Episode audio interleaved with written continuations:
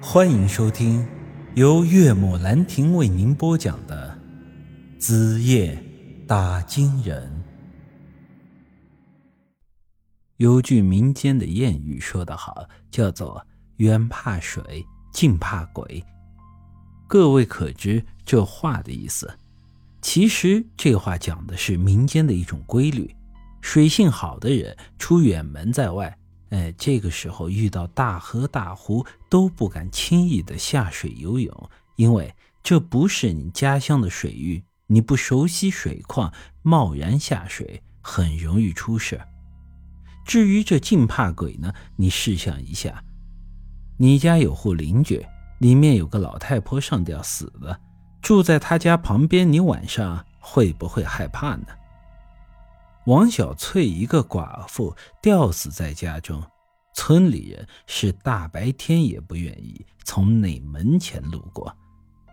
但是村长媳妇儿这个疯女人是不懂得怕的，依旧每天住在里面。说句实在的话，这一年来看着村长媳妇儿在村里面的遭遇，当初她害死大山叔的那股气，我也早已经消了。有的时候看见他一身脏兮兮的、披头散发的走在村里面，我甚至还对他有些同情。正如我之前说过的，爱与恨、怜与憎，都不是绝对的。看到村长的媳妇儿大晚上的出现在这里，我一时间有些发懵，便把他拉到了一边，小声的对他说道。你大晚上的不睡觉，跑到这儿干嘛呢？他傻呵呵的对着我一笑，从怀里掏出了一个脏兮兮的缺口碗，里面装着半碗稀饭，上面还飘着几片绿菜叶子。饭做好了，我来叫小翠吃饭了。他这笑的，我心里很不舒服。前段时间王小翠回来的时候，很细心的照料了她一段时间，给她洗了澡，换了干净的衣裳，每天给她做饭吃。但是小翠这才死了没几天，她又回到了之前的那副样子。我抓着她手里的碗，推回到她的怀里，小声的说道。你回家自己吃饭吧。小翠走了，她以后都不会吃饭了。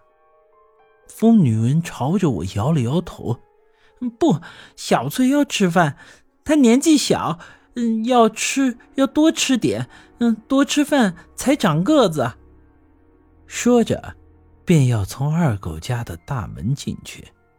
说实话，看着他这副样子，我的心里真的是不好受。但随即我又想到了另一个问题，再一次把他拉住了。怎么，小翠在这里面吗？他笑着点了点头。小翠，吃饭。我也点了点头。好，那你给他送饭去吧。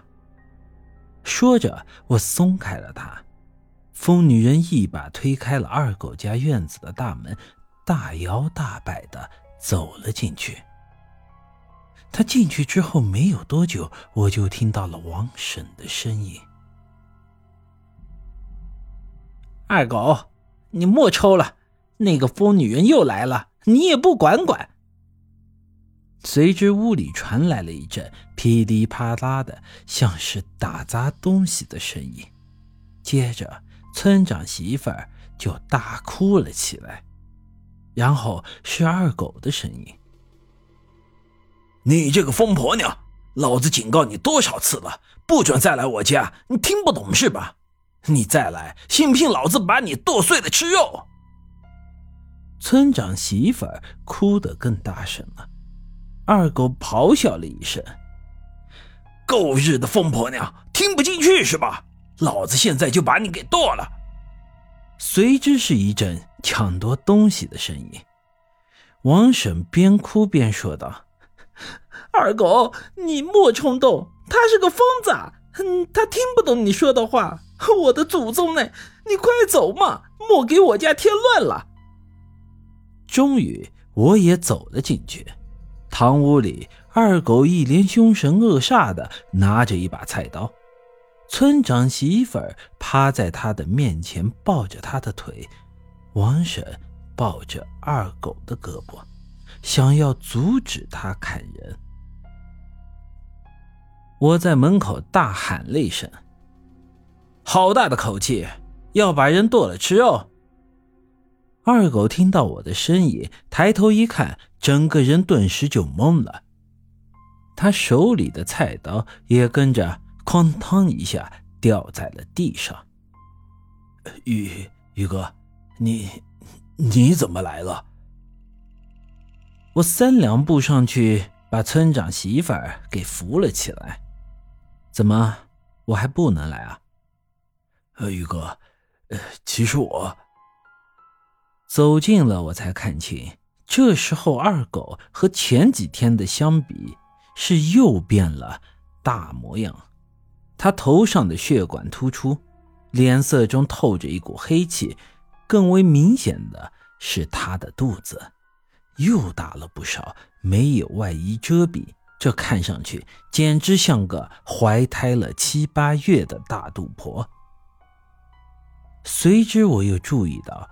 他身后桌子上的东西，一盏燃着的油灯，还有一把我在电视里看过的民国时期那些抽大烟用的特殊烟枪，旁边是那个被拆开了的黄纸包，里面有一些暗红色、类似于枣糕一样的东西。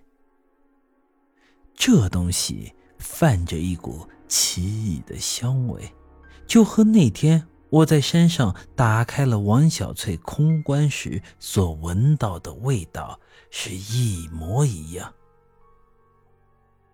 我推了二狗一把，他有些慌张的扑在了桌子上。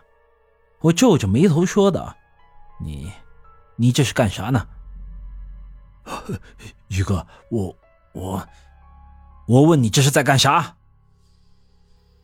本集已经播讲完毕，欢迎您的继续收听。